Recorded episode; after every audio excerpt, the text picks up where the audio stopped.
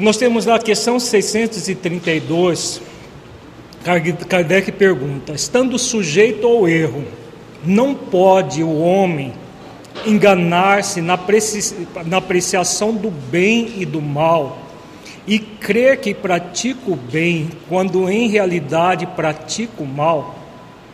Vejamos, é muito séria essa pergunta, muito profunda, no sentido de que, para que nós tenhamos plena certeza que estamos fazendo o bem e não o mal, porque o pseudo bem o que é? Parece o bem, se parece o bem, não é o bem. E o que não é bem é mal, não é? Então, por exemplo, se eu pratico uma ação que não tem objetivos existenciais e que concorrem. Né? No intervalo, uma pessoa fez uma pergunta para nós aqui e vamos colocá-la para, para todo mundo porque é muito significativa. Um trabalho em que as pessoas do centro espírita distribuem é, marbitex quentinhas para pessoas que se drogam na rua. E isso é feito em nome da caridade. É, avaliando a questão dentro de uma visão existencial, em termos de objetivos existenciais. A pessoa fala: Não, eu sei que é uma esmola, mas será que é esmola de verdade. Por quê? A esmola é a beneficência, a caridade material que você faz, por exemplo, suprindo a necessidade básica de uma pessoa e ao mesmo tempo oferecendo recurso para ela aprimorar a própria vida. Se a pessoa, por exemplo, acreditando que está fazendo um bem, pega um, um, uma, um prato de comida e leva para uma pessoa que pega os seus recursos e compra em droga os recursos que ela poderia adquirir comida, nós estamos fazendo bem para essa pessoa? Estamos dando uma esmola dentro de uma visão que, que são, São Vicente de Paula coloca no, no livro dos Espíritos? Estamos? Não. Nem esmola é. É o pseudo bem, porque a esmola faz parte, a esmola é a, a caridade material. Nós vimos ontem o sentido moral da caridade material. Se você auxilia a pessoa a continuar na droga, porque se ela economizou cinco reais que seja, cinco reais dá para comprar cinco pedras de crack. Então você a auxiliou a comprar cinco pedras de crack para fumar. Você fez isso. Se você observar do ponto de vista existencial. Se for observar circunstancialmente, a, aplacou a fome da pessoa. Tudo bem, aplacou a fome, mas ela economizou um recurso para daqui a pouco estar se drogando. E você auxiliou a fazer isso. Então, tem a ver com, uma, com questões assim, essa pergunta do livro dos Espíritos. Estando sujeito ao erro, não pode o homem enganar-se na apreciação do bem e do mal e crer que pratica o bem quando em realidade pratica o mal? O grupo dos exibidos que fazem coisas sem sentido, elas acreditam que estão fazendo bem ou não, gente? Tem gente que acredita fielmente que caridade é isso, é fazer coisas em quantidade para o máximo de pessoas sem saber porquê, nem como, nem o sentido daquilo. Tem gente que acredita fielmente. Agora, o mal se torna um bem porque a gente acredita que é bem? Não. Né? Essa pergunta diz respeito a isso. A questão é para que a gente reflita. Podemos estar fazendo mal acreditando que estamos fazendo bem? Exatamente isso a pergunta que Kardec faz. Jesus disse: Vede o que queri, queris que vos fizessem ou não vos fizesse. Tudo se resume nisso: não vos enganareis. Então a, a resposta é muito clara. Para que nós possamos colocar esse preceito evangélico em todas as ações que nós fazemos, só se nós buscarmos os objetivos existenciais daquilo que estamos fazendo. Focado no nosso propósito existencial, nos objetivos existenciais da instituição, no objetivo existencial da nossa tarefa naquele momento. Vejamos, se eu estivesse numa condição de me drogar na rua, o que eu gostaria que fosse feito a mim? Será que simplesmente me entregar um, uma uma uma marmitex, uma quentinha? Só.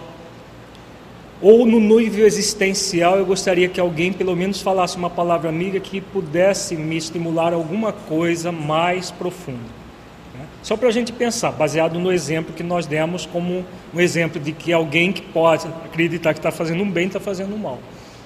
Daqui a pouco nós vamos voltar ao assunto da droga dentro do, do aspecto do SAPS e aí nós vamos aprofundar mais o assunto. Mas só para questionamento, né? O que é verdadeiramente o bem o que nós gostaríamos que fosse feito a nós, o que nós não gostaríamos. Voltando à sopa com um refúgio de osso e de verdura. Eu gostaria isso para mim, para os meus? Não gostaria. Então é um bem de verdade do ponto de vista existencial que eu estou fazendo. Né?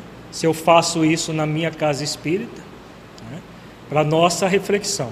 Agora vamos algumas questões para nossa reflexão.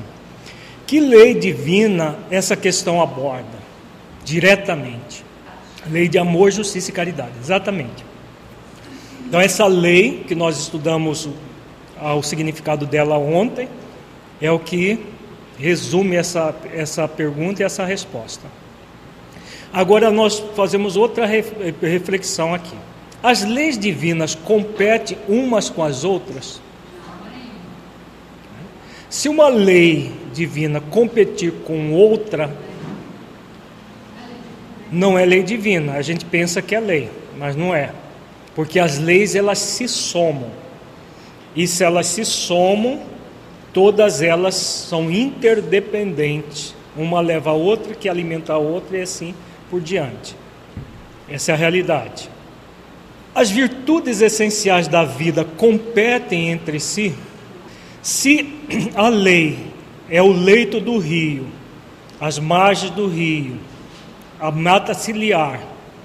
E a virtude é a água que passa nesse rio. As virtudes são as águas que passam no rio e as leis é a calha do rio, leito ou o leito do rio, a é, toda toda aquela estrutura que o Criador fez para que haja o rio. Então, se as leis não competem, as virtudes também não competem. Elas se somam sempre.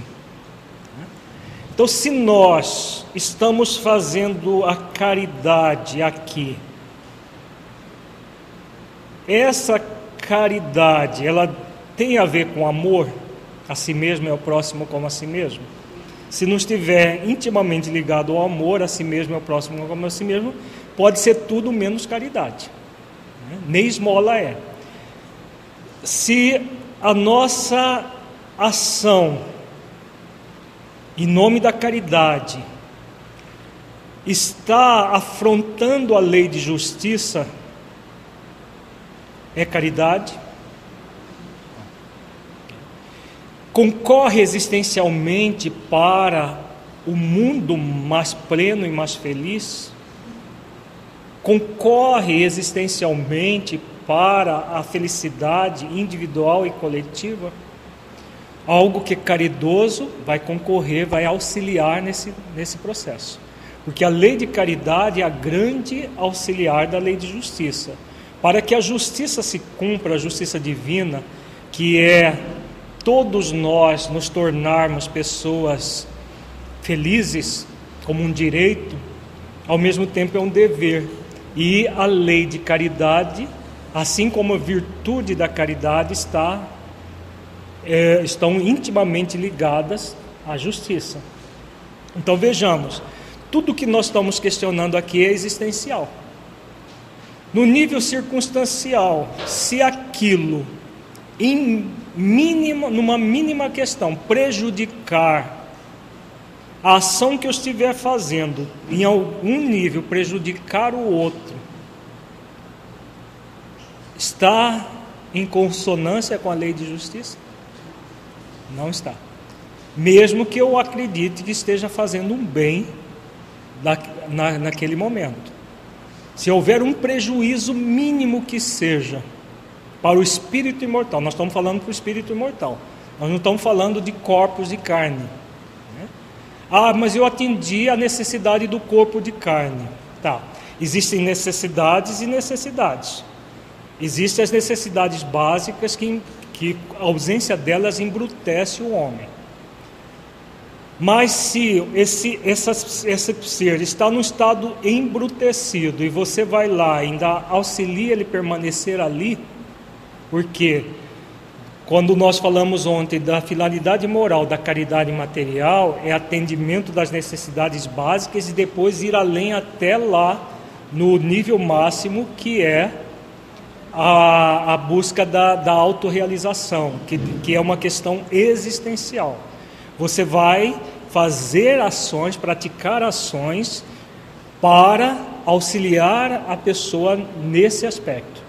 Você não vai simplesmente é, oferecer um recurso para atender uma necessidade básica por alguma, algumas horas apenas, para que seja realmente essencial, existencial. É possível, por exemplo, praticar a caridade sem a colaboração de outras virtudes, como a franqueza, a autenticidade? Também não. Né? Nós temos um movimento dentro do, da, da uma, uma tendência dentro do movimento espírita de inautenticidade, de não colocar as coisas como elas são. Né? Daqui a pouco nós vamos refletir sobre um preceito evangélico que Jesus fala exatamente da necessidade da autenticidade. Então, resumindo tudo que nós já falamos até agora, qualquer trabalhador que não se engajar efetivamente nas tarefas que assumiu, a pretexto de ser voluntário e acreditando que está fazendo favor à doutrina, ao presidente do centro ou ao movimento espírita, e não sendo convidado a resgatar os seus débitos pelo trabalho do bem na seara de Jesus, foge do dever consciencial, sendo isso muito grave para eles mesmos. Podemos fugir do nosso dever consciencial, mas não nos convém. A pessoa faz a pergunta né, pela internet, uma pessoa que faz a caridade fora de casa, mas dentro de casa trata mal a esposa, faz é, age descaridosamente. Isso é agradável a Deus? Nós acabamos já de responder quando falamos que as virtudes não competem entre si, as leis não competem entre si. E uma pessoa que acredita que faz a caridade fora de casa e dentro de casa é um tirano doméstico, como está lá no livro do no, no Evangelho, né, é, é cheio de bonomia fora e é um tirano doméstico dentro de casa, o que está acontecendo com essa pessoa? Ela está fazendo caridade ou ela está no movimento do pseudo-bem, simplesmente fugindo da ansiedade de consciência que traz em si mesmo?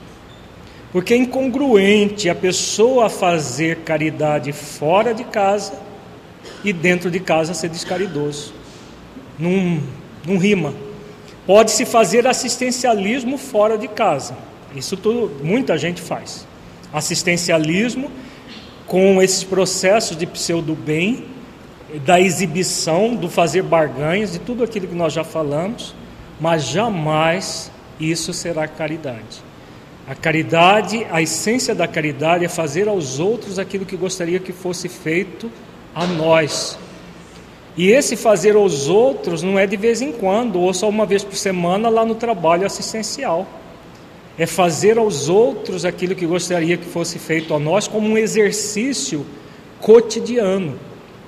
Eu gostaria de ser tiranizado em casa pela minha esposa, pelos meus filhos? Não gostaria. Então, se eu não gostaria, por que, que eu vou tiranizar? Eu vou tratar mal o outro que está ali junto comigo. Ah, mas é inimigo do passado, os outros lá eu, não, eu só vejo de vez em quando. Eu estou casado com inimigo. Tem casamentos expiacionais, mas não é por acaso que você está casado com uma inimiga ou inimigo do passado. Né? Existe um motivo para isso. Estão aqui não para aprofundar na inimizade, estão aqui para transformar aquela inimizade em amizade. Então, essa é a realidade da vida. Nós podemos achar que não é bem assim, mas não deixa de ser como ela é. A pessoa pode não, não, não estar fazendo a caridade fora para se fortalecer, para fazer a caridade dentro. Isso é uma pergunta bem típica do auto-engano que as pessoas se colocam. Por quê? É ilusão a gente acreditar que desenvolve uma virtude aqui e essa virtude não aparece ali.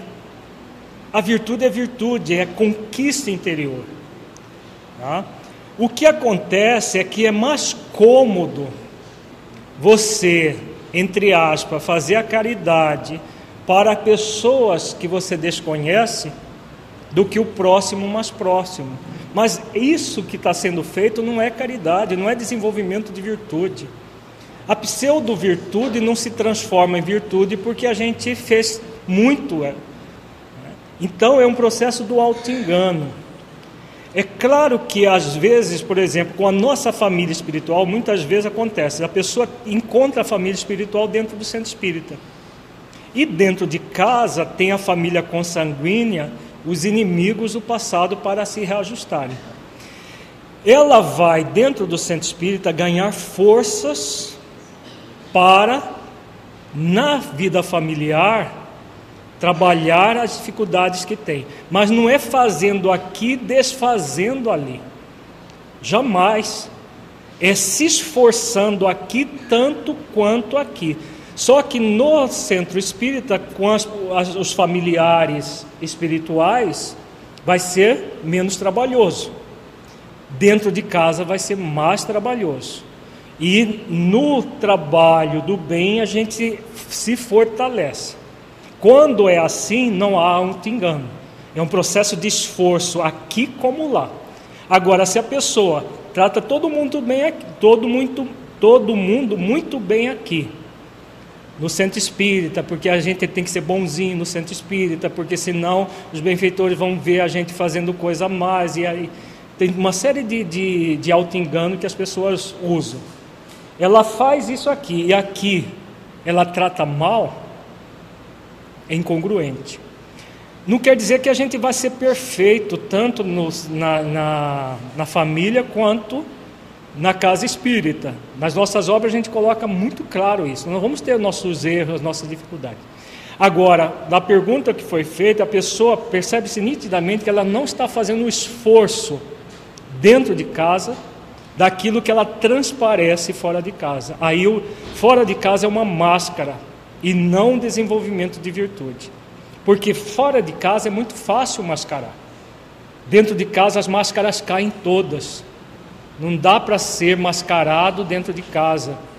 Por isso que, Jesus, que Deus é muito sábio ao colocar os inimigos para dentro de, da mesma casa, como pai, mãe e filhos, para poderem se acertar porque não souberam se acertar antes e agora, dentro do núcleo familiar, vão se acertar. Quantas vezes forem necessárias, vão renascer juntos. Se não deu certo uma vez, vão ver a segunda, vem a terceira, vem a quarta, até que se acertam. Então, é uma, essa é a realidade. Vejamos aqui: os líderes têm o dever de estimular os demais colaboradores para que todos cumpram o dever consciencial em conformidade com as orientações de Lázaro em O Evangelho segundo o Espiritismo, capítulo 17, item 7. Vejamos, todo o problema de é, voluntariado dentro de uma instituição espírita, qualquer que ela seja, seja federativa, seja é, num centro espírita, ela tem, tem dois lados: tem os líderes e tem os liderados. Normalmente, os líderes se eximem de responsabilidade dizendo que as pessoas não colaboram, que eles fazem tudo o que é possível e as pessoas continuam do jeito como estão, né? ninguém quer nada com nada, e ficam ali simplesmente é, entrando no movimento desculpista em relação à, à parte que, que cabe a eles no processo. Se existem pessoas que não estão colaborando, é porque também existe uma liderança que está falhando no processo de liderança. Então, nós vamos avaliar a questão dos dois ângulos, para não ficarmos no movimento comodista de atribuir o problema aos outros e não trazermos para, para nós também aquele problema, sempre buscando a solução. Então vejamos o que Lázaro diz em o Evangelho segundo o Espiritismo. O dever é a obrigação moral da criatura para consigo mesma primeiro, e em seguida para com os outros. O dever é a lei da vida com ele deparamos nas mais ínfimas particularidades, como nos atos mais elevados. Vejamos nesse parágrafo do Espírito Lázaro, ele coloca uma questão muito importante.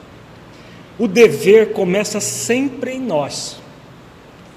Primeiro, a criatura com ela mesma. Se eu estou com a minha consciência tranquila, que estou praticando todo o meu dever, eu estou bem. Agora, se eu não estou praticando o dever, e a consciência sempre vai nos alertar quando nós não estivermos praticando o dever, nós temos ali algo a ser trabalhado. Antes de exigir dos outros ou cobrar dos outros, nós somos convidados a auscultar a nossa consciência. O que eu estou fazendo verdadeiramente na parte que me cabe? Por quê?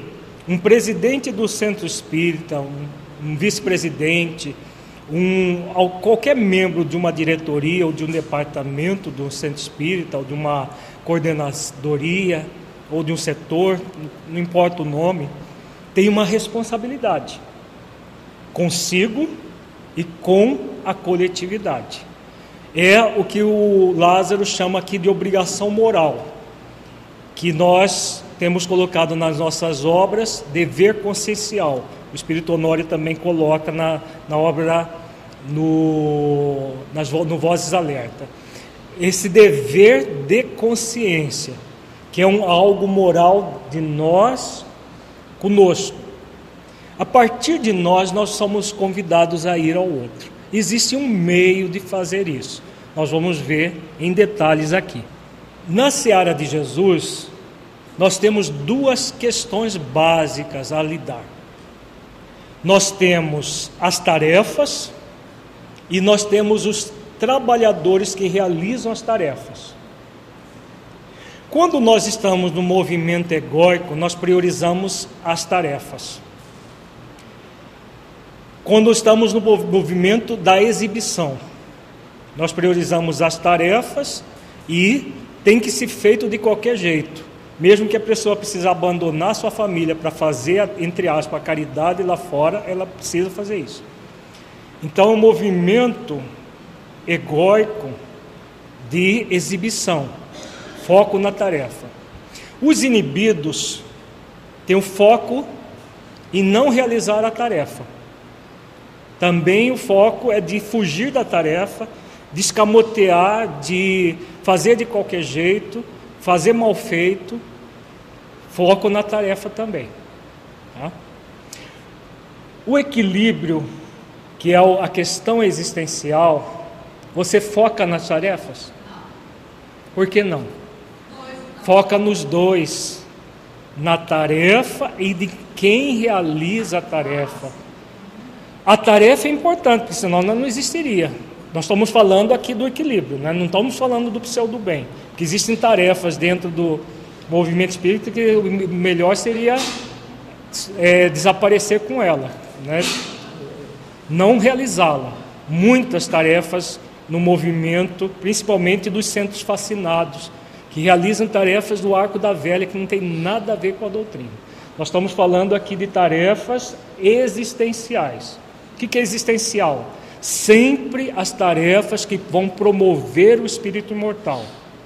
Uma exposição doutrinária bem feita é uma tarefa existencial? É. é. O atendimento fraterno bem feito, o diálogo fraterno bem feito, é uma tarefa existencial? Sim, porque promove o espírito imortal. O SAPSE bem feito, dos moldes como nós estamos refletindo, que já refletimos no Fora da Caridade 1 e que estamos continuando agora, é uma tarefa existencial? É também.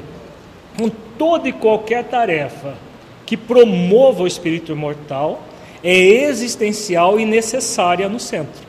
Nós estamos aqui para fazer isso. O movimento espírita ele é feito disso. Tá. Agora, quem vai fazer a cada tarefa é importante ser promovido em primeiro lugar? Hã? Quem vai fazer a tarefa? Se não estiver sendo promovido, nós estamos numa hipocrisia. Faz sentido ou não? Não, nós vamos promover os outros. É, é a postura do Leôncio, lá do, do, do livro Tormentos da Obsessão. Ele estava sempre centrado nos outros. Os outros que tinham algum problema, os outros que tinham que mudar, os outros isso os outros aquilo. Então, essa, isso é hipocrisia. Centrar nos outros em primeiro lugar. É o que o, o Lázaro diz aqui. É primeiro com a pessoa, em seguida com os outros. Então, quem primeiro deve ser promovido é o trabalhador do bem. Se as lideranças não se promovem no sentido de promover a si mesmas, se tornando melhores, os liderados vão fazer? Se não tiver o movimento da própria liderança fazendo isso, a chance dos colaboradores não fazerem vai ser muito grande. Então, primeiro, os líderes se promovem como espíritos imortais em uma proposta existencial, com objetivos existenciais. E aí o que, que eles vão ser convidados?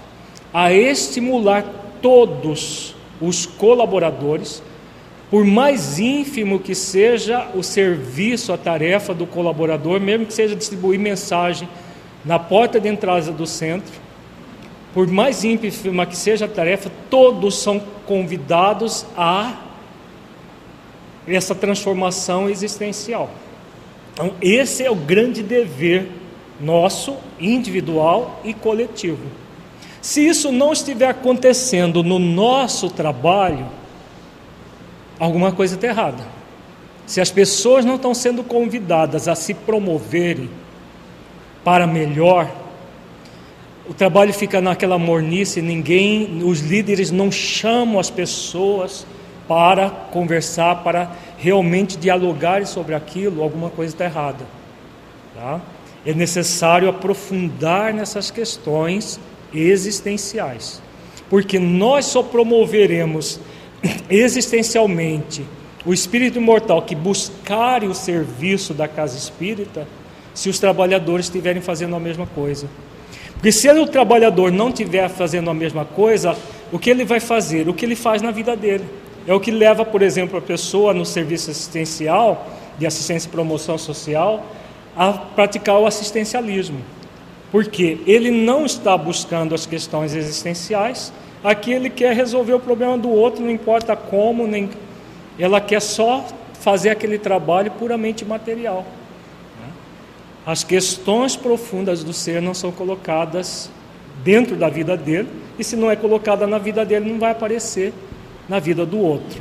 como trabalhar o presidente que não tem essa visão existencial da vida em, em, em conjunto com trabalhadores que, e coordenadores que já tenham essa visão existencial. Bom, o presidente, ele não, a salvo daqueles centros que tem dono, ele não está ali eternamente, né? para toda a vida. Agora, tem centros que tem dono. Aí, no centro que tem dono, isso que nós vamos falar não, não se aplica. Nos centros verdadeiramente espíritas há uma eleição, há uma assembleia e essa assembleia elege o presidente. E quando elege o presidente, um centro espírita, nos moldes como nós estamos, temos trabalhado aqui no projeto Espiritizar, é um centro espírita em que todos da diretoria têm responsabilidades equivalentes. Não é porque um foi eleito para ser presidente, agora pronto, a gente descarrega tudo em cima dele e a gente fica de folga por quatro anos, ou dois anos, ou três anos, e ele que se vire. Isso não é postura de centro espírita sério. E nos moldes como Jesus coloca. Como a, a, a, o, o, cristianismo redivivo é, é, coloca para que nós revivamos isso no movimento espírita. Então o que vai acontecer? Existe um corpo diretor que vai estar o tempo todo em conjunto com o presidente, trabalhando em função das metas existenciais do centro espírita. É necessário levar a chegar a esse nível. Né? Se não chegamos ainda, vamos trabalhar para que seja. E aqueles que não quiserem se coadunar com isso, vão dar espaço para outras pessoas. Daqui a pouco nós vamos voltar, vamos entrar no texto evangélico e nós voltamos à questão. Como que nós devemos tratar pessoas assim, que não querem nada com nada? Jesus dá uma, dá uma orientação muito clara sobre isso. Tá? O que é importante é que nós busquemos nos centros espíritas que estamos essas questões existenciais. Por quê? No dia do juízo, a nossa consciência não vai aceitar desculpa. Não, mas a presidente não deixou. O presidente não deixou. A nossa consciência vai aceitar esse tipo de coisa? Ah, não, ninguém, ninguém queria fazer aquilo que era para ser. Então eu tive que me acomodar naquilo ali. Se for preciso você fundar um centro espírita para fazer um trabalho existencial, faça isso, se for necessário. Né? Se o grupo, a maioria, não quer um trabalho verdadeiramente cristão, baseado em objetivos existenciais, como nós estamos refletindo, tudo dentro de uma lógica, de um bom senso, sem radicalismo algum, porque nós, como repetindo mais uma vez, nós não somos perfeitos, mas nós temos um compromisso consciencial de trabalhar o nosso aperfeiçoamento, individual e coletivo. Né? Eu trabalho comigo aquilo que ninguém mais pode fazer, mas eu vou levar a, a, a sociedade à minha volta, dentro das minhas possibilidades, a mudar também. Vou estimular. Então, no centro espírita, nós não podemos mudar os outros, mas nós podemos eh, estimular isso e fomentar isso. Se não houver espaço para isso, o nosso grande compromisso não é com as casas espíritas, é com a causa cristã. Esse é o grande compromisso de nós espíritas nesse século 21. Aliás, sempre foi, mas muito mais do que, do que antes, porque nós estamos alcançando aquilo que é, o, o, o mentor Honório tem nos colocado, que é a fase da transformação moral. Ou nós nos transformamos moralmente, ou vamos ser colocados no lugar onde a transformação vai ser mais compulsória.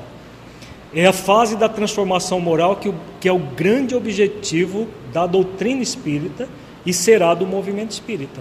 Então, aqueles que não quiserem algo assim, e se for a maioria do centro onde nós participamos, o que, que nós podemos fazer?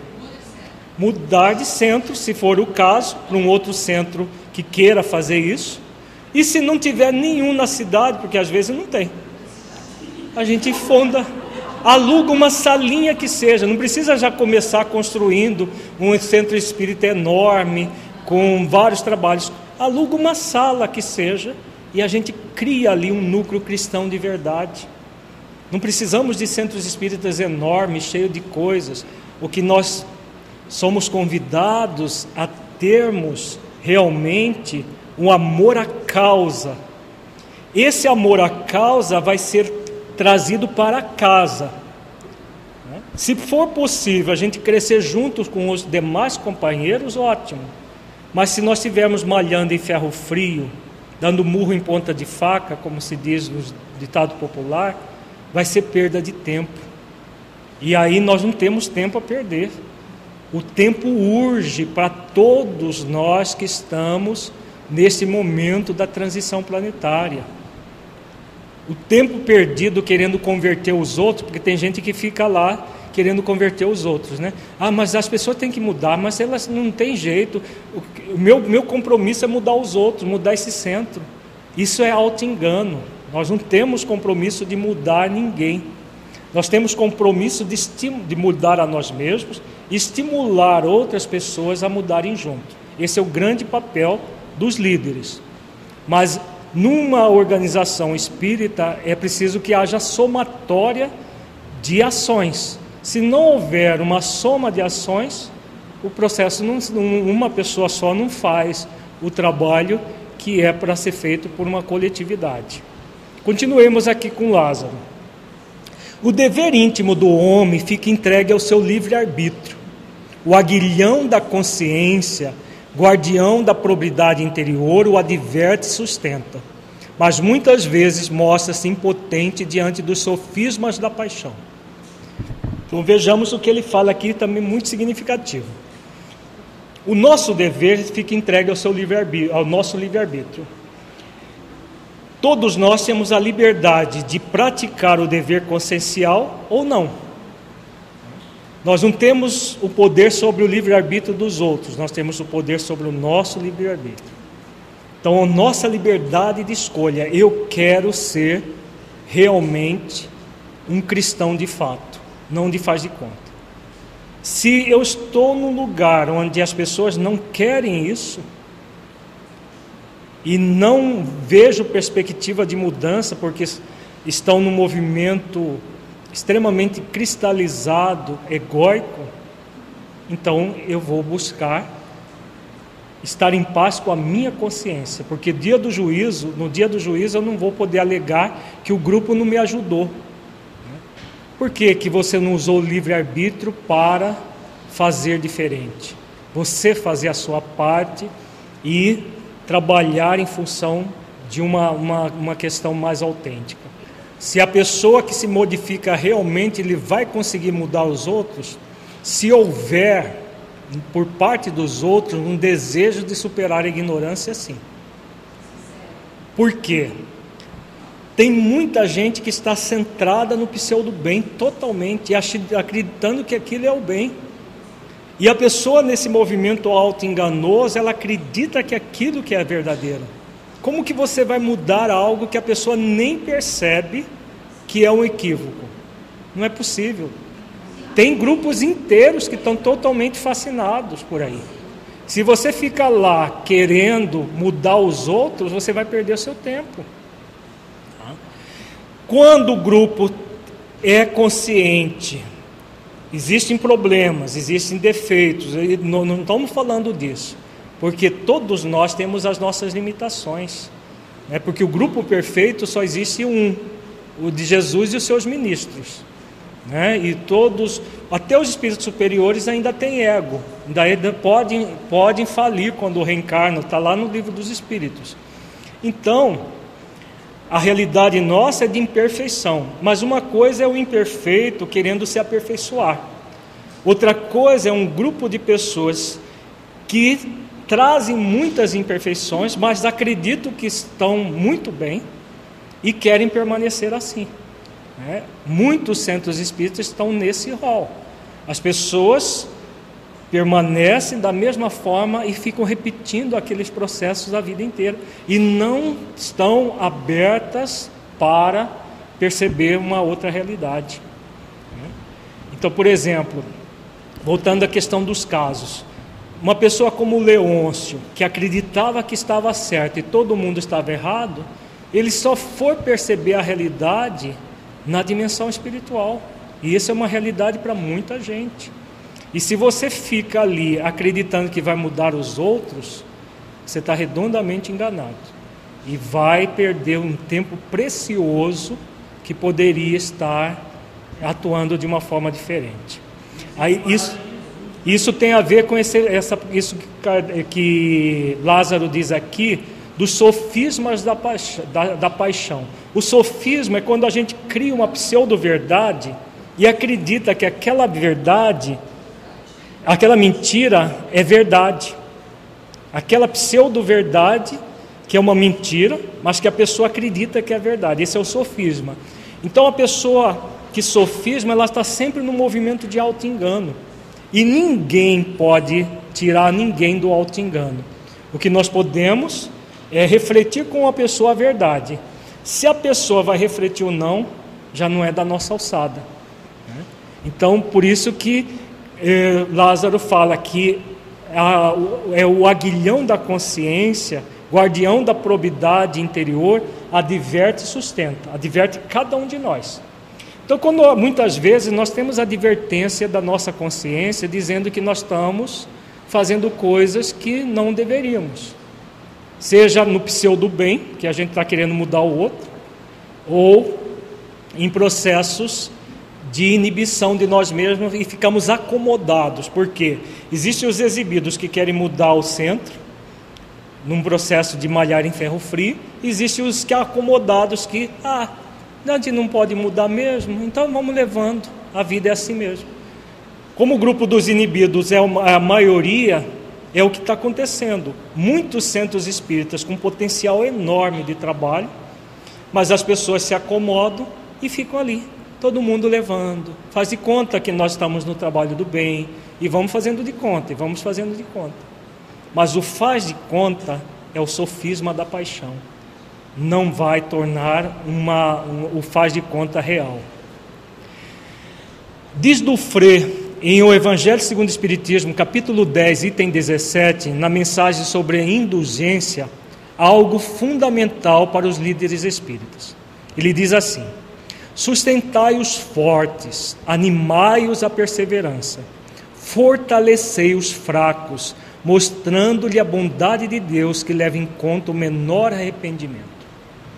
Muita gente dentro do movimento espírita, escudado na virtude da indulgência, diz que não pode falar nada porque vai melindrar o outro.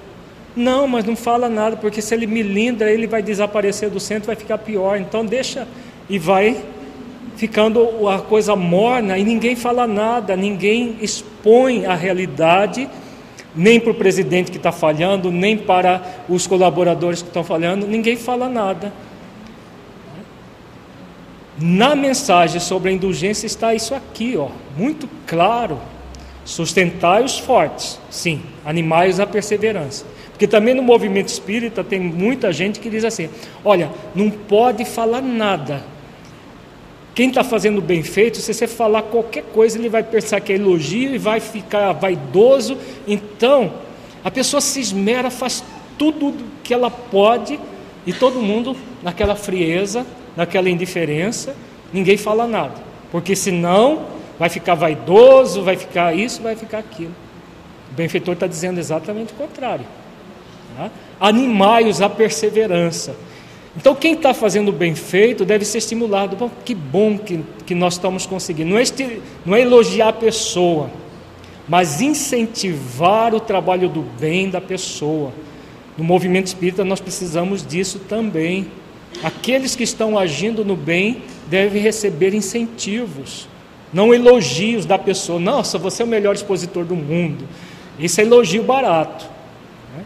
Mas que bom, o seminário foi muito bom. Né? Não estou pedindo para vocês fazerem isso domingo. Mas isso é, é importante, é, é, o que o, o Duprevo coloca aqui. Animai-os à perseverança. Persevera no bem. Aqueles que não estão realizando o bem no limite das forças, são os fracos que ele fala aqui. Né? Cabe ao líder é estimular, fortalecer. Vamos, você é capaz, você consegue conversar com a pessoa. Como que nós vamos poder, por exemplo, no SAPS, voltando ao SAPS, ter horas a fio com assistido para conversar com ele, para eh, conviver com ele, se nós, trabalhadores, não conversamos, nós não dialogamos, nós fugimos da realidade porque vai melindrar, porque senão isso, senão aquilo. A convivência que vai ser feita, essa é a proposta do professor Mário que nós vamos ver à tarde, ela vai ser feita efetivamente se começar entre nós. Se nós começarmos a conversar, olha, eu estou percebendo que você está meio desanimado no trabalho, né? Chega o coordenador ou o líder daquela equipe, eu estou sentindo o mesmo colega mesmo de trabalho está no mesmo mesmo nível. Eu estou sentindo você um pouco desanimado. O que está acontecendo? Vamos conversar sobre isso, vamos estimular a pessoa a crescer. Esse é o grande compromisso dos líderes, assim como estimular aqueles que estão realizando a tarefa a perseverar. Tá? Isso é indulgência. Não falar nada para quem está falhando é o que? Conivência conivência com o erro do outro. A pessoa passa a ser corresponsável com o erro do outro. Quem é responsável é, é o quem está errando. O, o líder que não fala nada, a pessoa, por exemplo, falta tarefa. Não, não vai falar nada porque senão melindra. A pessoa faz de qualquer jeito, não fala nada porque senão melindra. Tem muito isso no movimento espírita. Melindre é orgulho ferido, né? Mas ninguém pode tocar no assunto e aí o que, que nós passamos? A pretexto de estarmos sendo indulgentes, nós estamos sendo coniventes. Nós não gostaríamos, uma pessoa em sã consciência não gostaria de estar, por exemplo, numa influência espiritual, desanimado, e ninguém, percebendo aquela realidade, ninguém falasse com ela. A pessoa em sã consciência não faria isso. Se ela não quer para ela, por que fazer ao outro? Porque às vezes a pessoa está tão envolvida por esses processos de obsessão sutil, as obsessões sutis são tão comuns e tão intrincadas no movimento espírita, que é raro não ter uma ou mais pessoas no nosso centro espírita que não esteja passando por essas obsessões sutis. Então, aquele que não está, que está mais vigilante, qual é o grande compromisso, seja líder ou não? de estar auxiliando o companheiro que está do lado. Se nós não fizermos isso entre nós, é ilusão a gente achar que vai fazer isso no SAPSE, que vai fazer isso no atendimento fraterno, que vai fazer isso para os outros desconhecidos. A gente entra numa hipocrisia, né? Que fala que está fazendo, mas de fato não estaremos fazendo. Então tudo começa no núcleo que coordena a própria casa espírita todo esse trabalho realmente de indulgência e de caridade, fazendo realmente aquilo que é para ser feito, somando virtudes. Então, ser indulgente faltando com caridade, como que é possível? Eu não falo nada, mas eu não estou fazendo aos outros aquilo que eu gostaria que fosse feito a mim. Porque se eu tivesse num processo de uma inibição qualquer, eu gostaria que alguém me falasse. Eu gostaria que alguém me alertasse. Olha, você não tô, tô vendo que você está muito bem, porque você agia assim, assim, assado, agora você está aí meio morno, chega atrasado, está meio triste. O que está acontecendo? Vamos conversar. Né? Essa fraternidade que é o grande, a grande proposta de Jesus. Nós trabalhamos, trabalharmos isso em nós para podermos trabalhar com os outros para não ficar agindo de forma hipócrita. Não, eu vou ser fraterno com quem eu não conheço. E com aquilo que, aquele que eu conheço que está do meu lado, eu ajo com indiferença. Ou com pseudo-indulgência. Né? Esse pseudo-indulgência que na verdade é conivência. A respeito da questão da responsabilidade do engajamento no trabalho voluntário, é fundamental que tanto os líderes quanto, quanto os demais trabalhadores lembre-se sempre das seguintes orientações de Jesus. Vejamos. Em João 8:32, e conhecereis a verdade, a verdade vos libertará. O grande norteador para os objetivos existenciais é a verdade. Se nós estivermos sendo verdadeiros, nós estaremos dentro do propósito existencial. Qualquer processo de falsear a verdade, por menor que seja, nós desconectamos do propósito existencial. Porque a verdade é, são as próprias leis divinas dentro da nossa consciência. Quando Jesus sintetiza nessa frase: Conhecereis a verdade, conhecereis as leis divinas, e as leis divinas sentidas e vivenciadas dentro de você o libertará.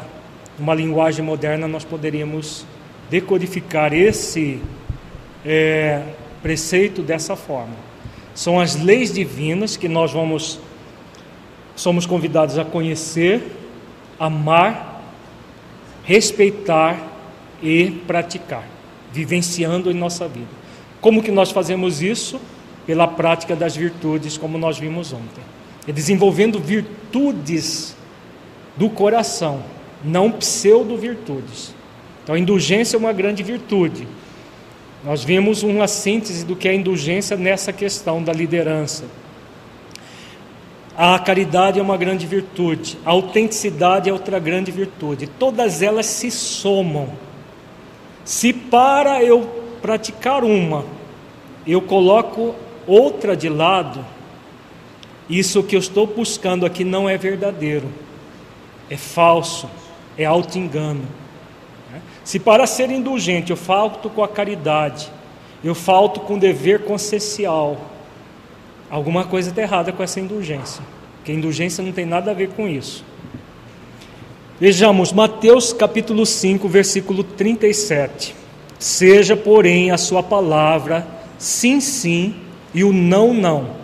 O que disto passar vem de procedência maligna. Uma orientação também muito significativa que poucas pessoas no movimento espírita usam no dia a dia.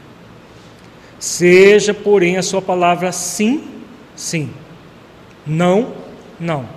O que disto passar vem de procedência maligna. Significa que, se nós não soubermos dizer um simples sim ou um simples não na hora certa, tudo que nós fizermos a partir disso vai criar um mal.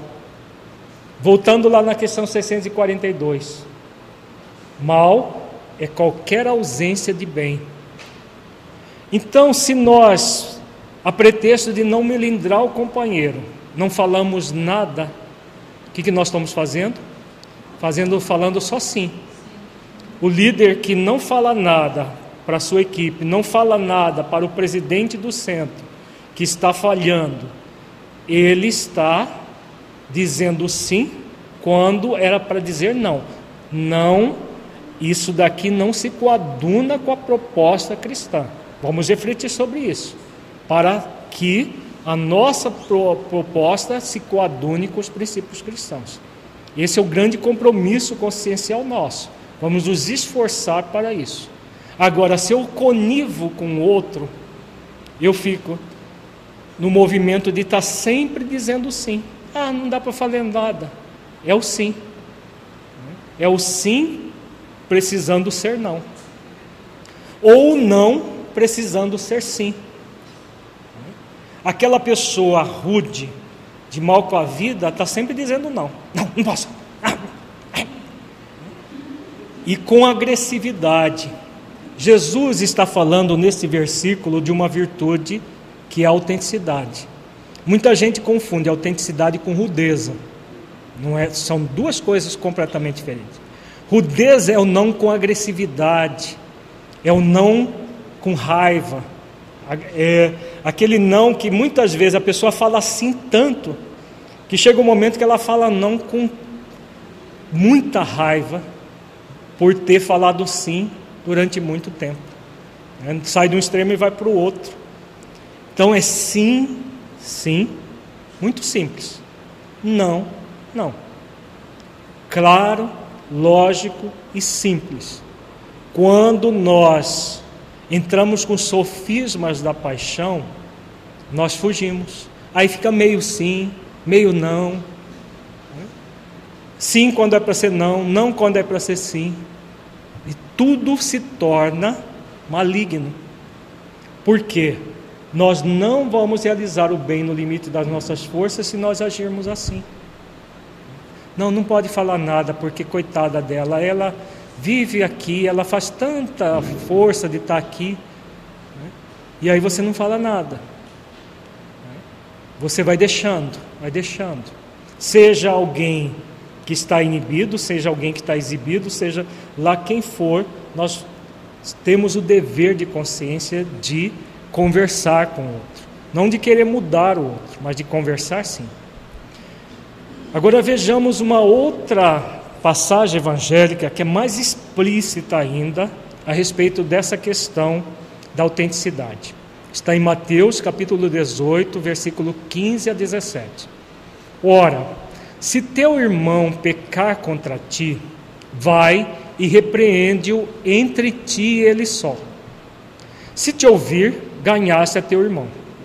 Mas se não te ouvir, leva ainda contigo um ou dois, para que pela boca de duas ou três testemunhas toda a palavra seja confirmada. E se não as escutar, dize-o à igreja. E se também não escutar a igreja, considera-o como um gentio e publicano. Vejamos, estes versículos podemos levá-lo em duas, sob duas óticas.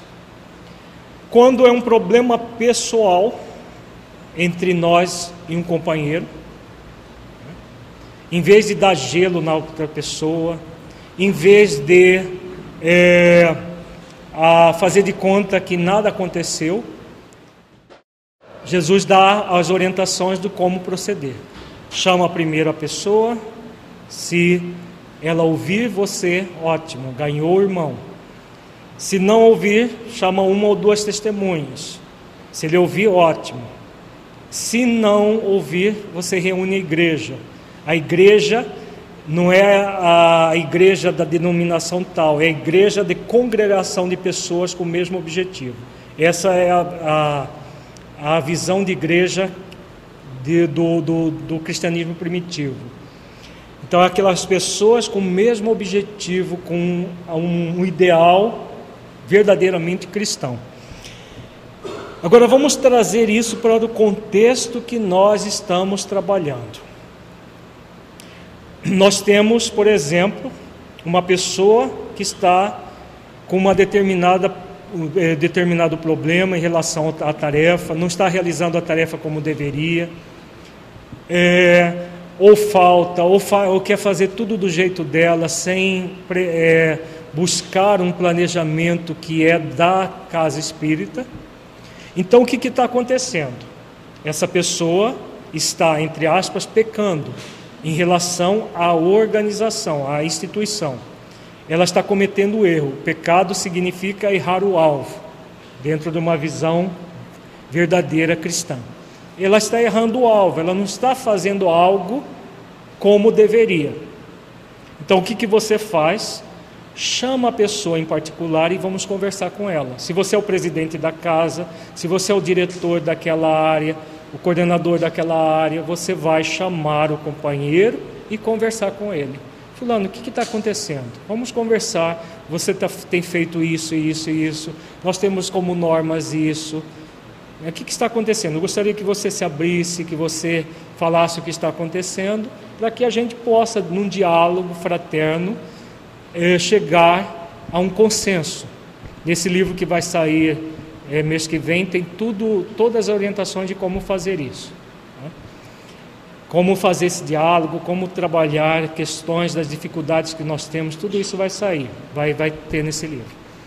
Então o que a pessoa faz? Ela conversa. Se o outro ouvir, ótimo, está encerrado o assunto. Ele vai começar a ser, vai ser estimulado, é o estimular os fracos, lá, o fortalecer os fracos que do Frei coloca. Ela vai ser fortalecida, se ela estava inibida, ela vai ser fortalecida, se ela estava exibida fazendo coisas que não, não, não se coaduna com a postura do centro espírita, ela vai também refletir, ótimo, você ganhou, irmão. Mas se ela não te ouvir, aí você vai reunir a coordenadoria daquela área, vai reunir ou parte da diretoria da instituição e vai conversar com a pessoa. Né?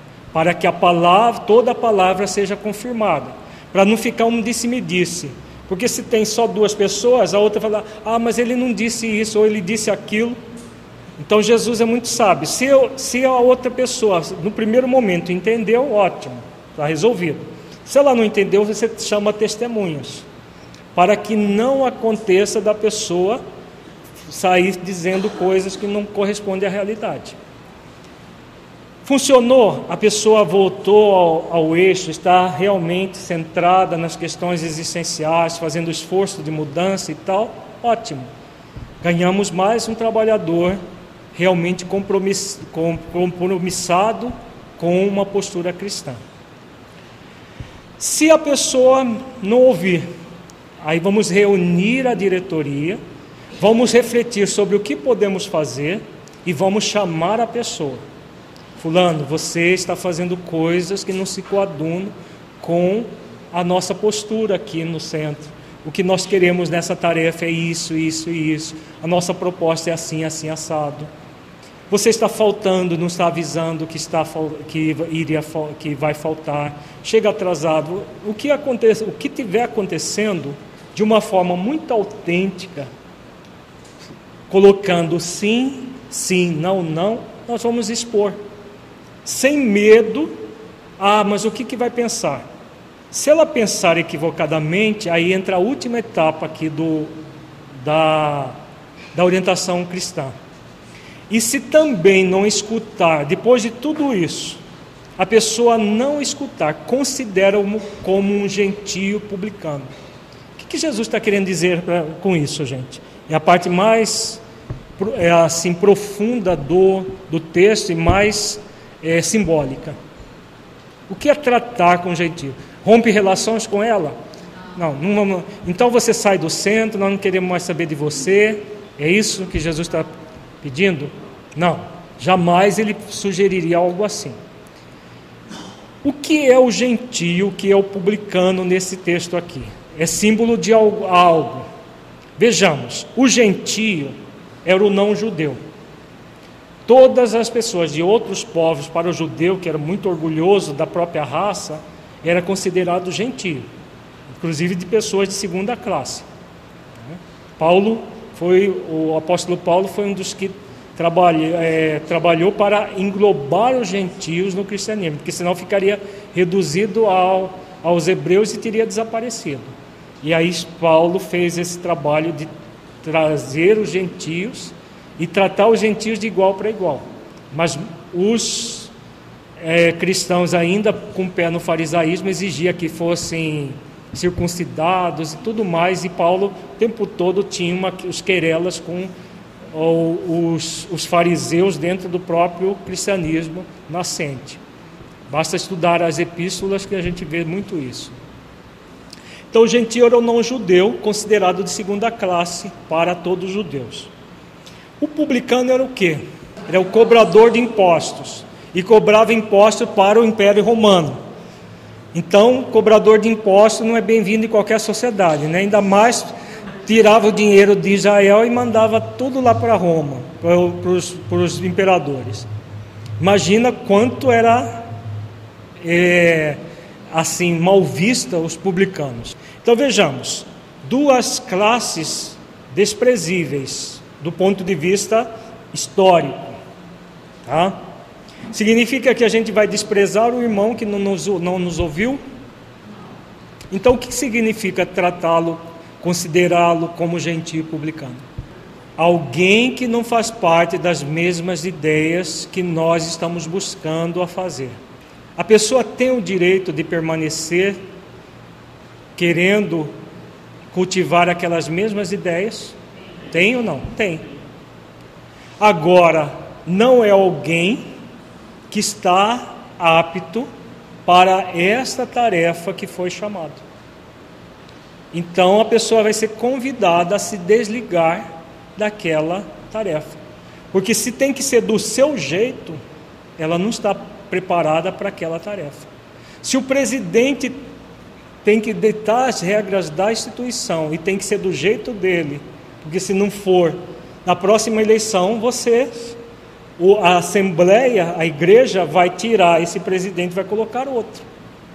Né? Porque, a não ser que é o dono do centro, porque se ele sair, fecha o centro, aí, aí já é outra questão. Né? Mas não estou falando, estamos falando de centros espíritas com visão essencial de vida, não com visão egóica. Então, quando há situações quaisquer naquela organização que não se coaduna com a postura cristã, nós vamos considerar a pessoa gentia ou publicano, e publicano, no sentido de que ela não está apta a essa proposta que nós queremos aqui na instituição. Ela, ela pode continuar frequentando o centro, muito sem nenhum problema, participando das atividades até que ela cresça e resolva pôr é, é, humildar o seu orgulho e amansar a sua rebeldia. Está pedindo para dar um exemplo.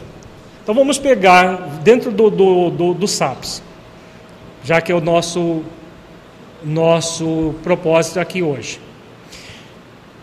A, organização, a instituição, tem como premissa o trabalho promocional da, de uma família, que é o que nós vamos trabalhar, inclusive, com casos específicos é, nesse seminário. Então, a, a instituição resolveu por fazer um atendimento integral à família para promover aqueles seres que estarão sob a guarda da instituição. Essa é uma, é uma diretriz da instituição. Aí chega o trabalhador, se oferece para o trabalho.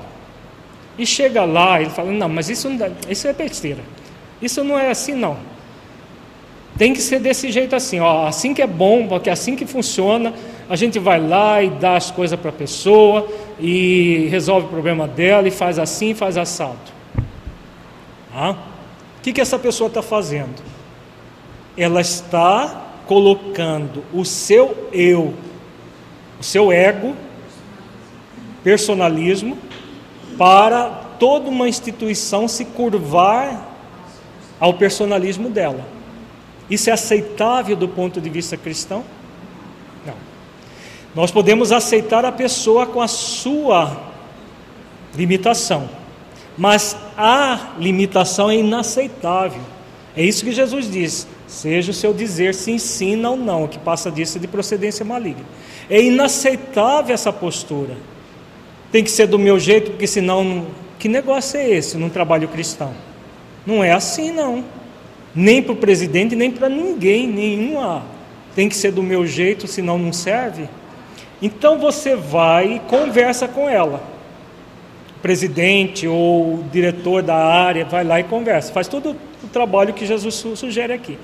Primeiro uma pessoa, depois é, duas ou três testemunhas juntos e depois a diretoria do, da, da instituição, que é a igreja, dentro dessa visão eh, que Jesus colocava. Se a pessoa não quer se coadunar com a diretriz da casa, e essa diretriz é uma diretriz eminentemente cristã, o que, você vai fazer com ela? Não, deixa ela ali, porque um dia ela aprende. Tem essa postura no movimento, que é a postura do morno, não, deixa ela ali porque é falta de caridade tirar, porque senão ela vai é, sumir do mapa, ela vai se melindrar. E aí nós falseamos o trabalho cristão para poder contemporizar com a pessoa que quer continuar como gentil e publicano. Nós não temos o poder de mudar a pessoa. O nosso poder é de trazer a instituição dentro de uma proposta verdadeiramente cristã. Então, consideram como gentil publicano, essa pessoa até segunda, é, num, num segundo momento, não está apta a exercer essa função. Aí poderia dizer, mas então pode, podemos passar para a pessoa para uma outra função? Depende. Se a pessoa está agindo com irresponsabilidade, faltando sem avisar, é, chegando atrasada ou simplesmente fazendo de qualquer jeito, qual a, qual a área do centro espírita, qual tarefa que pode ser é, trabalhada por uma pessoa irresponsável? Existe alguma? Se alguém conhecer, me fala. Sim, o princípio é, o princípio é sempre o existencial.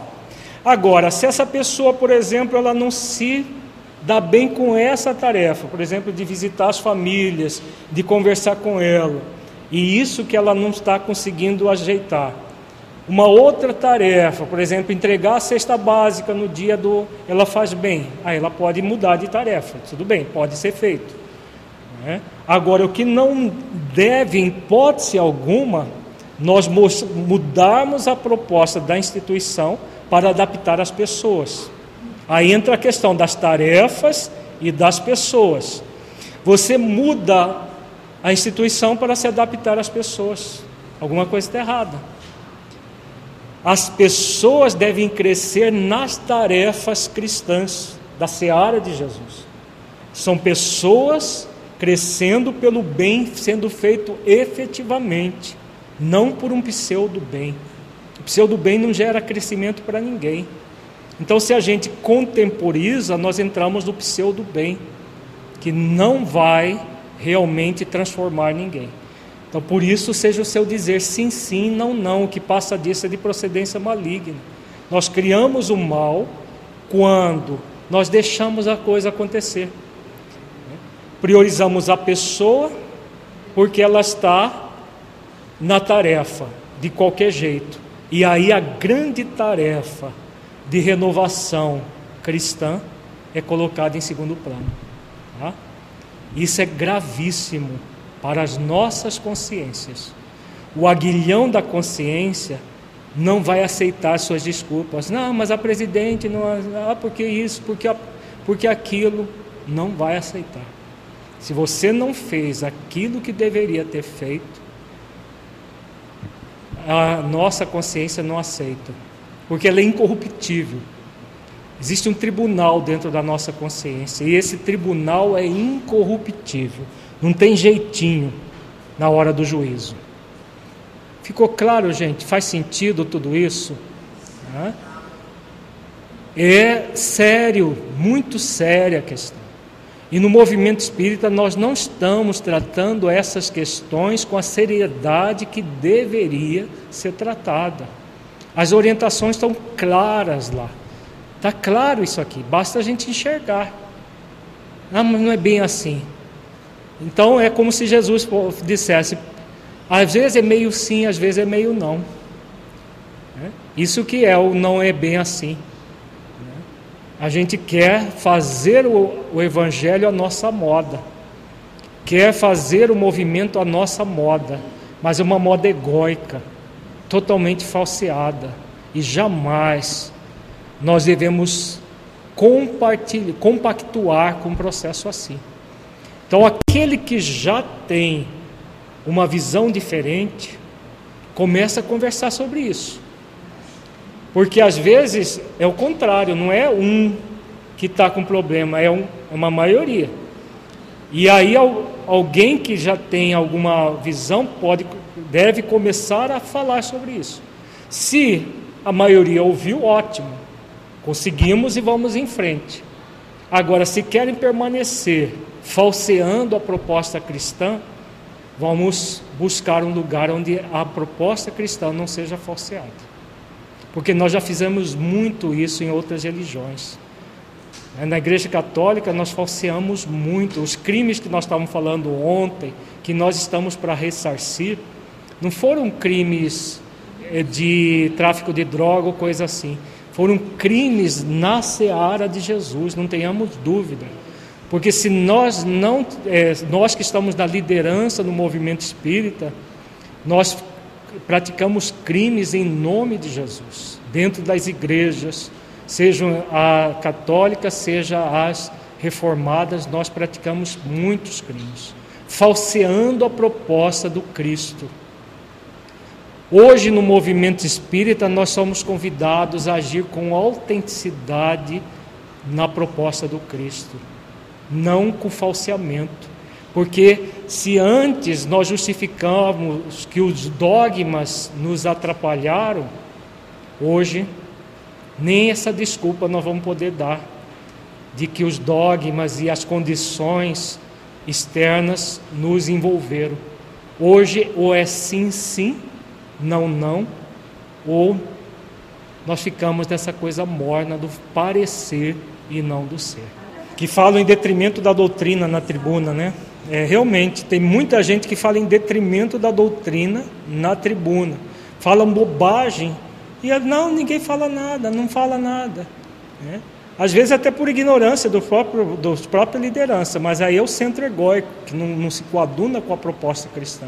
Não é possível, gente, nós dentro do movimento espírita alegarmos ignorância. Porque só permanece na ignorância aquele que quer permanecer ignorante. Porque as informações estão aí. Se a pessoa não tem inteligência para entender, tem pessoas que estão traduzindo literalmente as propostas cristãs em linguagem muito fácil e simples de ser entendida. Né? Então, a pessoa alega, ah, mas não, não tem, não tem mais, não tem mais espaço nem tempo para alegar ignorância nessa proposta. Começa bem na atividade e depois vai saindo. Isso tem a ver com as influências espirituais. As influências espirituais, elas vão sempre acontecer e o objetivo dos espíritos é ou manter a pessoa de maneira morna ou fazer que ela saia definitivamente. Vai depender da, da estratégia que eles criarem para aquela pessoa. Em se tratando de liderança espírita, eles não estão trabalhando mais para as pessoas saírem. Liderança que eu falo é aqueles que são os mais ativos no trabalho, eles não estão trabalhando para as pessoas saírem, eles estão trabalhando para que elas permaneçam, mas de uma, de uma forma morna, é, inibida. E essa inibição vai desde a inibição franca da pessoa ficar desanimada, até a inibição muito sutil de que a pessoa faz a coisa, mas não faz com aquele mesmo entusiasmo que fazia. Ela fica ali, mas ela está, mas não está. São processos muito sutis de inibição que é preciso muita atenção para percebê-lo. Senão a pessoa não percebe, ela permanece, mas é acomodada. Tudo isso que nós falamos em relação à liderança, em relação aos trabalhos, está acontecendo muito. Porque aqueles que poderiam fazer alguma coisa ficam inibidos acomodados. E não tenhamos dúvida que há influência espiritual nessa acomodação. Há um trabalho da sombra de deixar as coisas assim, não deixa assim para ver como que fica, deixa assim e vamos avante num processo morno. Mais do que nunca é necessário despertar para essa realidade, trabalhando as questões existenciais. No nível individual, a gente faz a pergunta: o que, que está acontecendo comigo? Por que, que eu estou assim? O que, que eu realmente estou querendo com essa tarefa que eu estou é, me colocando para fazer? Qual é o sentido existencial dessa tarefa? Isso no nível individual. No nível coletivo, nós vamos também fazer questionamentos para ser colocada no coletivo. Que tipo de, de instituição nós queremos? Que tipo de trabalho nós queremos no nosso centro espírita? Queremos ficar na mesmice de sempre ou queremos trabalhos efetivos na direção do bem, do bom, do belo, numa proposta verdadeiramente cristã? Né? Isso tudo, essas perguntas vão nos oferecer as respostas, porque aquilo que nós vimos lá do Espírito Lázaro, existe o guardião da probidade interior dentro da nossa própria consciência. Basta nós acessarmos, nós vamos ter a resposta. Se nós não entrarmos com o sofisma da paixão, nos auto-enganando, e realmente formos autênticos, nós vamos perceber o que existe em nós e o que pode ser feito para superar aquela dificuldade. No caso de excesso de trabalho, desvirtuando o trabalho principal, se é o mesmo caso, é, o, é a questão do, da, já é o da exibição. A inibição é o, é o trabalho sendo feito de uma maneira morna ou a pessoa abandonando. Né? Existem as duas possibilidades: abandono e diminuição da, da próprio entusiasmo do trabalho ou ausência de entusiasmo. A pessoa faz por fazer. Na exibição, há o, o foco no fazer coisas e fazer sem sentido. Então, o fazer sem sentido também é uma, uma grande parte do movimento espírita está nessa, nesse rol, ele desconecta da questão existencial do objetivo existencial, do porquê nós fazemos aquilo. Então, o que é necessário? Fazer perguntas. Qual é o sentido dessa atividade? Nós vamos fazer esse encontro. Qual é o sentido? O que, que nós queremos? Nós vamos fazer esta atividade. Qual é o sentido? O que, que nós queremos com isso? Por quê? Para termos objetivos existenciais, o sentido vai ser sempre de promover o espírito imortal. Aí sim está conectado com o propósito e com os objetivos existenciais. Qualquer situação que não promova o espírito imortal para uma condição melhor, desde aquele que está realizando a tarefa até a, a tarefa sendo realizada, o motivo por que ela está sendo realizada, se não estiver nesse rol, é o fazer que atrapalha as questões existenciais. Se aquilo que a gente faz não se coaduna com as questões existenciais da vida, nós não estamos verdadeiramente no, na, na, trilha correta, naquilo que é, foi traçado por Jesus para a doutrina espírita e para o movimento espírita. Porque é o Jesus que é o nosso grande líder tudo que nós temos dos espíritos superiores vem do Cristo, vem da esfera do Cristo.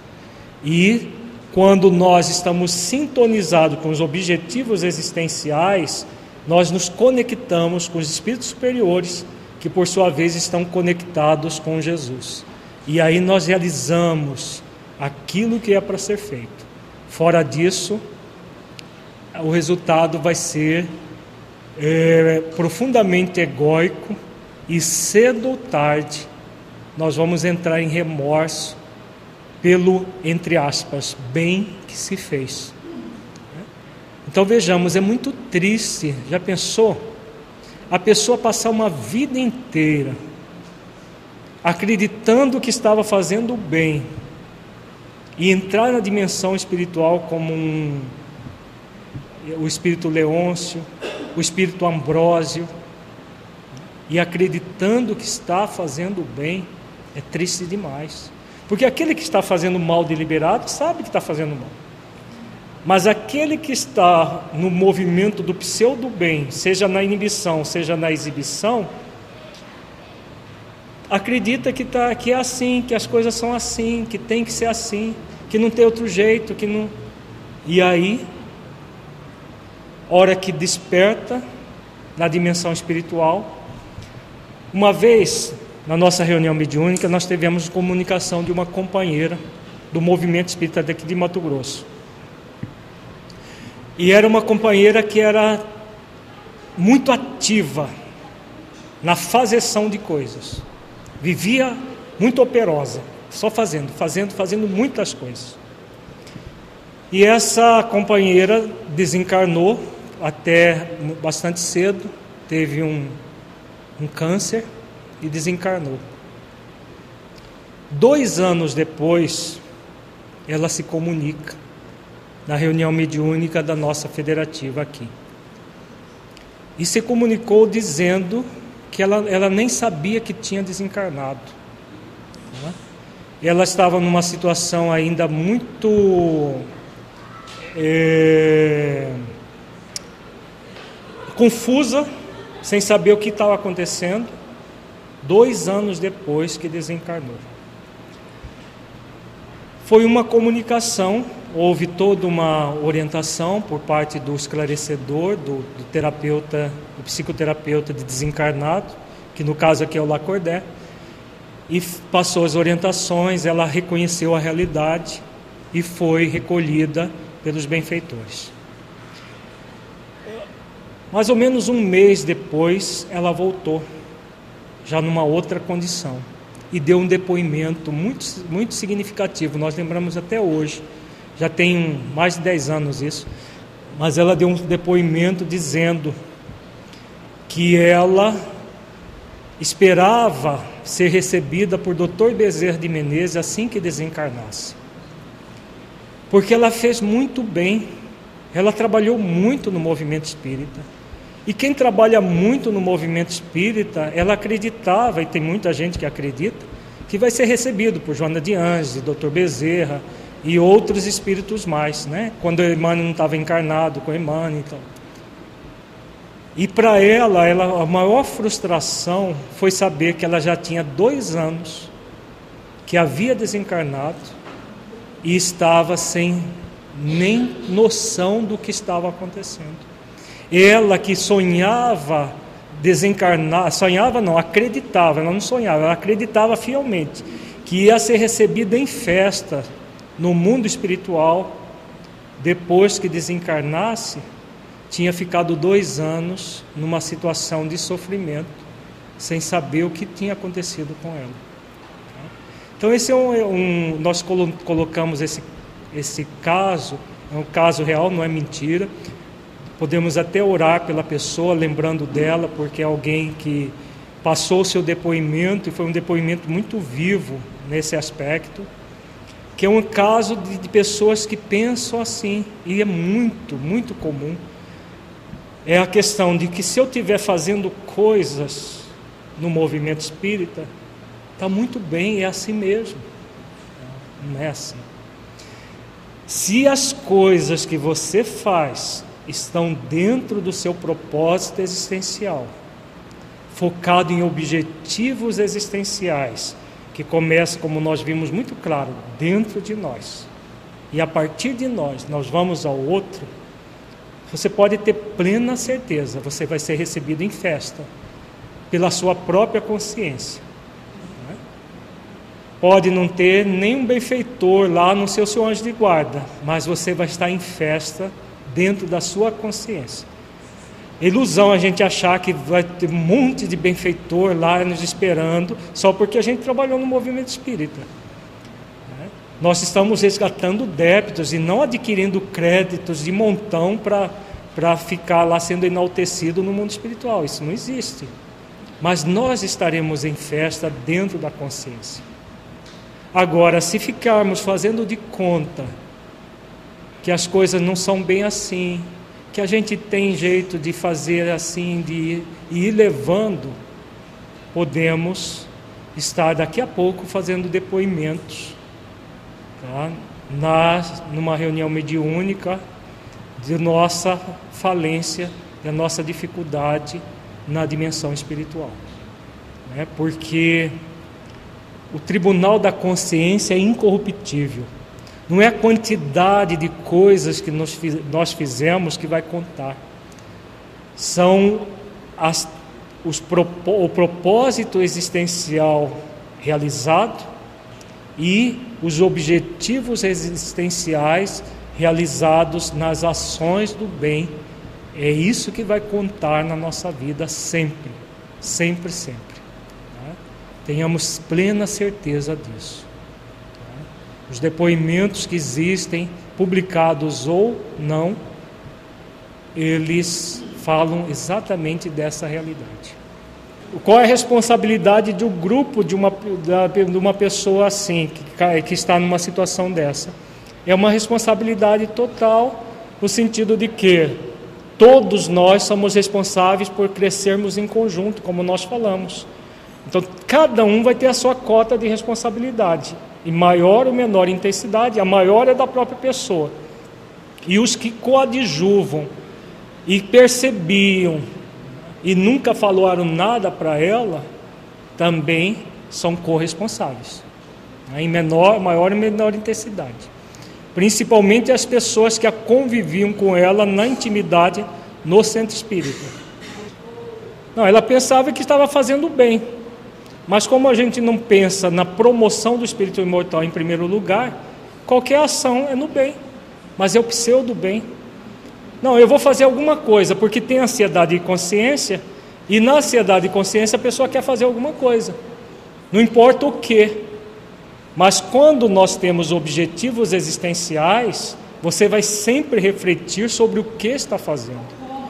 O que e o como, as duas coisas. O que, porque é o que